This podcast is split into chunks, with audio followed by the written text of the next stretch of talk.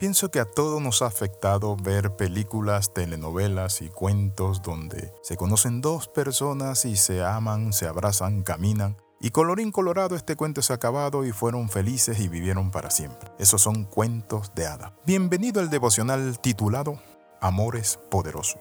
La vida de la pareja está llena de momentos difíciles, de prueba, lucha, de batallas, momentos donde necesitamos conocernos y adaptarnos el uno al otro momento donde necesitamos negociar. Y es allí donde se necesita la solidez, una amplia variedad de detalles y manifestaciones del amor.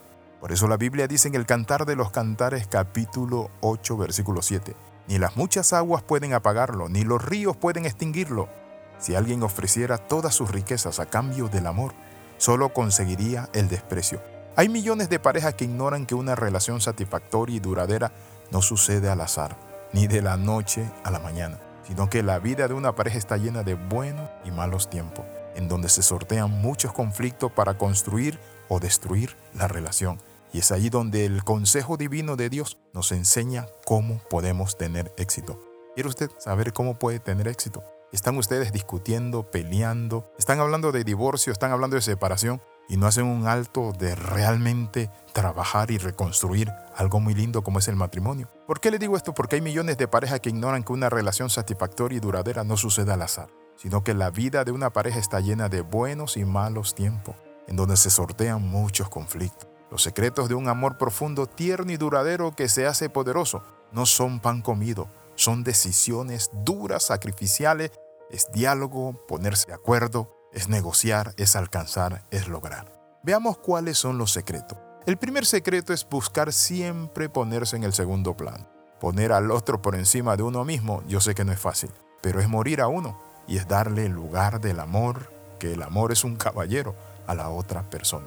Muchos de los matrimonios que se rompen lo hacen por no vivir este sencillo principio. El egoísmo no funciona en un matrimonio, es el enemigo número uno. A menudo las parejas son más egoístas entre sí que con sus amigos. Se preocupan cuando tienen amigos por estar al tanto de los éxitos de ellos, de los acontecimientos en la vida de sus amigos, por buscar áreas de interés común, ceder para evitar romper una amistad, le llaman, hacen esto, hacen lo otro, toleran, callan, pero cuando se trata de su esposo o de su esposa, ¿saben qué? Somos duros, tajantes, cortantes.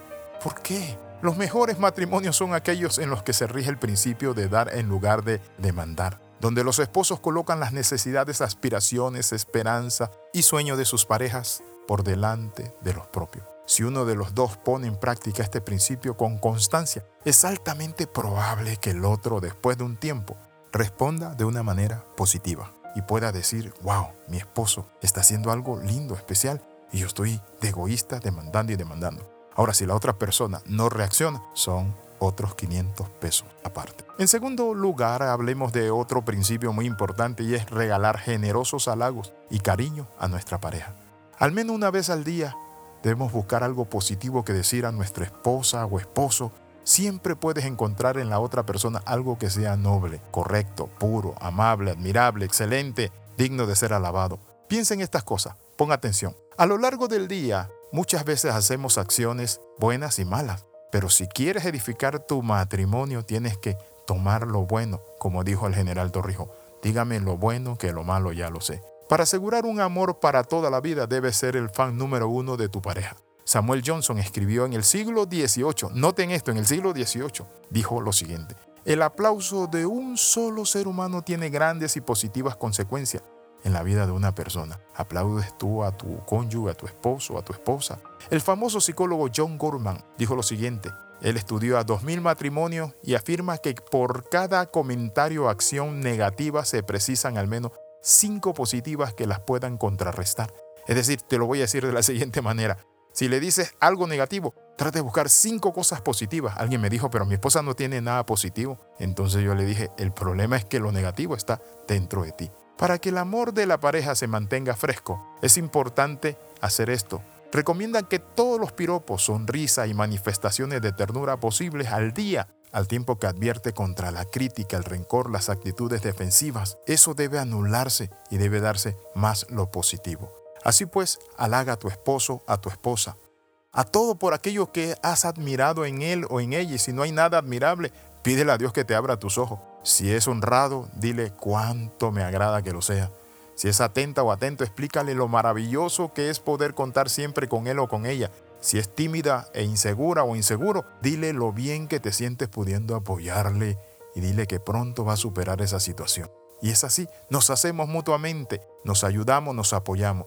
Si estás muy seguro de sí mismo a tu pareja, puedes expresarle la virtud que aporta en tu vida. Quiero después seguir con la otra parte de este devocional para que sigamos edificándonos en ese amor perdurable, ese amor que se hace fuerte, ese amor que es sólido. Oramos. Padre, en el nombre de Jesús oramos para que nos des un amor poderoso, que el amor nuestro, Padre Santo, crezca día a día y que podamos seguir avanzando y creciendo en nuestro matrimonio, podamos olvidar el pasado, superar las heridas y proponernos crecer en amor. En el nombre de Jesús. Amén y amén escriba al más 502 42 45 60 89. Si usted recibe este devocional de vez en cuando, no tiene por qué hacerlo, así que escríbanos y con mucho gusto nosotros le agregamos a una red. Recuerde las 3C, comenta, comparte y crece con nosotros. Le saluda el capellán internacional Alexis Ramos. Nos vemos en la próxima.